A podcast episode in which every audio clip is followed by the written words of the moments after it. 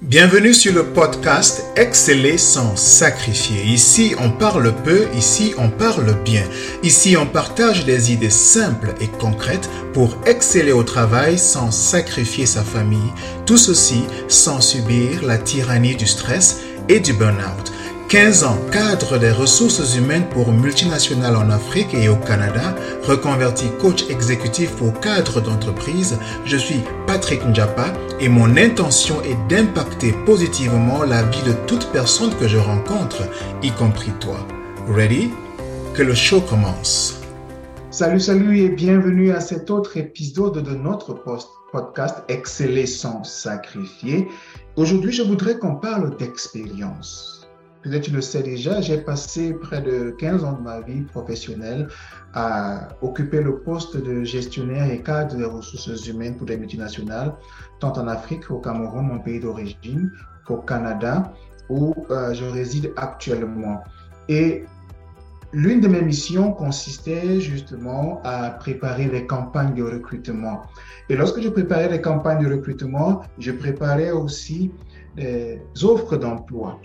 Et une des choses qu'il fallait mentionner dans ces offres d'emploi, c'était le niveau d'expérience du candidat recherché. Pour que le candidat soit qualifié pour être euh, écouté pendant un entretien ou même pour être retenu, il fallait que ce candidat ait une certaine euh, expérience professionnelle. Et on calculait ça, entre autres, en termes d'années d'expérience professionnelle. Et donc, ça a toujours été un élément important lorsqu'on recrutait euh, un nouveau collaborateur ou bien euh, un, membre d'une autre équipe, d'un autre département. Et pendant que je suis en train de le dire, je me souviens aussi de ce moment où, lorsque j'étais encore étudiant, euh, je préparais mon master en gestion des ressources humaines. On avait un cours sur le recrutement. Et dans ce cours, il nous arrivait aussi de, de, concevoir et de préparer des offres d'emploi. Et en même temps, on se préparait aussi à entrer sur le monde de, dans le marché de, l'emploi. Et donc, euh, il nous arrivait donc de, regarder des offres d'emploi disponibles et d'en parler en séance avec l'enseignant et autres. Mais notre frustration très souvent arrivait de ce que on se rendrait compte que la plupart de ces offres demandaient une certaine expérience, un niveau d'expérience que nous n'avions pas encore. On sortait à peine de l'école. Et même on n'était même pas encore sorti, on était pratiquement à la fin, mais on n'était pas encore sorti. Et on se disait, mais attends, si nous demande toute cette expérience, comment est-ce que nous allons faire, nous qui sortons fraîchement de l'école, comment est-ce que nous allons faire pour euh, euh, obtenir de pareils postes et puis euh, faire valoir ce que nous avons retenu et acquis euh, pendant notre, notre formation. Quoi qu'il en soit, quel que soit dans, dans un cas ou dans l'autre, les années d'expérience semblent être un critère fondamental lorsqu'on s'engage dans un projet de recrutement d'un collaborateur ou bien du membre d'une, du futur membre d'une équipe de notre entreprise. Ça semble être un élément très très important, un élément crucial. Seulement, je me suis arrêté un instant pour réfléchir à cette question parce que je regardais un peu l'évolution aujourd'hui. Je regardais un peu toutes ces euh, avancées technologiques. On a par exemple ces algorithmes qui sont capables de faire un ensemble de choses à notre place, parfois plus vite, parfois moins cher. Et du coup, je me dis, est-ce que ça vaut encore la peine de recruter un un assistant de direction, une assistante de direction, ou bien de recruter quelqu'un pour me produire des textes, ou préparer une campagne marketing ou et bien d'autres choses. Est-ce que ça va encore valoir la peine d'avoir ces personnes alors que je peux avoir une intelligence artificielle qui me donne le même résultat ou bien qui me fait le même travail plus vite et moins cher? Est-ce que l'expérience reste le critère fondamental pour définir euh, si on va recruter euh, euh, un candidat ou pas. J'ai envie de dire que l'expérience va rester utile, seulement l'expérience n'aura plus le même poids. Je m'explique. De nos jours, on a de nouvelles options technologiques qui se présentent à nous. Et c'est des options, c'est des outils qui n'existaient pas avant. Parce que pour avoir une expérience, il faut avoir pratiqué plusieurs fois. Et c'est parce que tu as pratiqué plusieurs fois que tu acquiers cette expérience-là. Or, ces outils qui arrivent aujourd'hui sont des outils qu'on n'a pas eu à utiliser avant. Donc, on n'a à proprement pas parler euh, une expérience claire dans ce domaine. C'est un outil qu'il va falloir découvrir, c'est un outil qu'il va falloir euh, apprendre en même temps qu'il arrive. Et parfois, au fur et à mesure que l'outil évolue, nous évoluons aussi, parce que chaque jour, ou bien assez régulièrement, il y a des mises à jour de cet outil même. Et cette mise à jour suppose que nous aussi, on doit se mettre à jour. Donc, à mon sens, l'expérience va finalement être un élément important, mais un élément qui va être couplé avec notre capacité à être curieux. Je me rappelle quand j'étais plus jeune, on me disait toujours, Patrick, tu es trop curieux. La curiosité est un vilain défaut. Non, non, sortons de cette façon de penser. C'est plutôt l'ignorance qui est un vilain défaut. OK? Il est important de développer cette curiosité-là. Parce que c'est cette curiosité qui va nous permettre de nous mettre à jour. Et notre capacité à apprendre, à désapprendre et à apprendre à nouveau. OK? Un peu comme avec un appareil. On installe un logiciel. Lorsque le logiciel ne marche plus, ou bien lorsque le logiciel ne répond plus à nos besoins, soit on le désinstalle, soit on le met à niveau, on le, remet à niveau, ou on le met à jour. Et on apprend la nouvelle version qui se présente à nous. Donc c'est la même chose. L'expérience va nous aider peut-être à penser un peu plus vite parce qu'on a développé certains réflexes, parce qu'on a euh, acquis une certaine quantité d'informations. Et tout ce qu'on a pu faire par le passé peut nous permettre d'avancer un peu plus vite.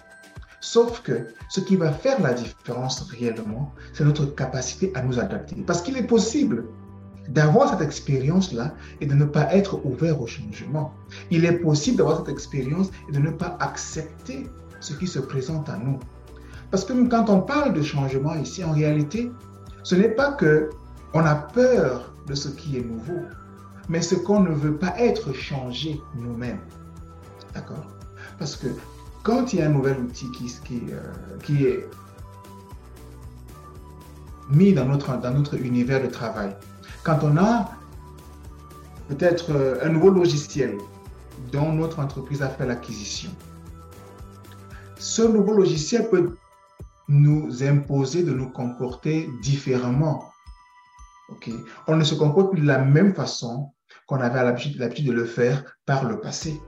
Maintenant, il est important de se dire, il faut que je me change. Il faut que je change ma façon de faire. Peut-être que j'avais l'habitude euh, de saisir, je ne sais pas moi, disons 100 mots à la minute. Maintenant, avec ce nouveau logiciel, ça m'impose de saisir 150 mots à la minute. Donc, il faut que je m'adapte.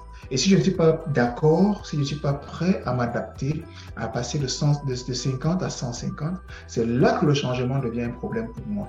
Mais lorsque je suis capable de dire non, ce n'est pas un problème, je sais que si je travaille, je pourrais facilement passer de 100, à 150, même si le, le, changement est graduel, pas de souci. Okay?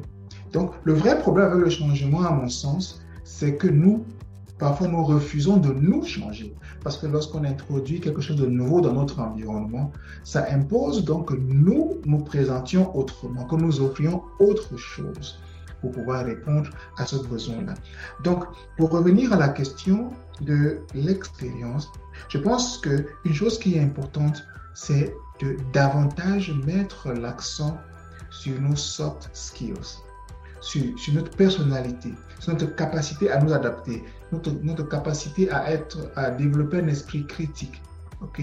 Ce qu'on a appris, les compétences techniques vont aider, mais les compétences, euh, j'ai appelé les soft skills, soft skills, vont être plus mises en avant parce que le monde actuel va tellement vite qu'on ne peut plus simplement compter sur le nombre d'années d'expérience que l'on a. Parce que l'outil qui arrive peut être un outil qui n'a rien à voir avec le nombre d'expériences et d'années d'expérience que l'on a.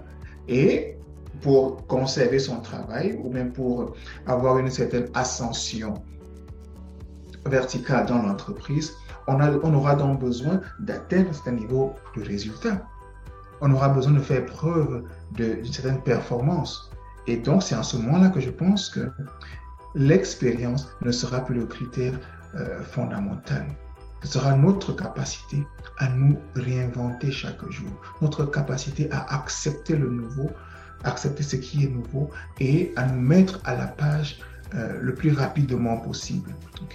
Donc, euh, les recruteurs vont toujours probablement regarder le niveau d'expérience que nous avons, mais ils vont aussi et surtout regarder notre capacité à rapidement prendre la main lorsqu'il y a une situation nouvelle qui se présente. Quel est notre degré de proactivité?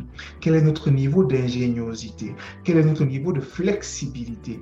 Comment est-ce que nous pouvons nous adapter rapidement et bien pour permettre que le résultat positif qui est recherché, qui est attendu, soit effectivement atteint? Voilà le petit message que je voulais partager avec toi pendant ce, podcast. J'espère que ça a été utile. pour toi très bien et on se retrouve bientôt pour un autre épisode. À très bientôt. Ciao. Bye.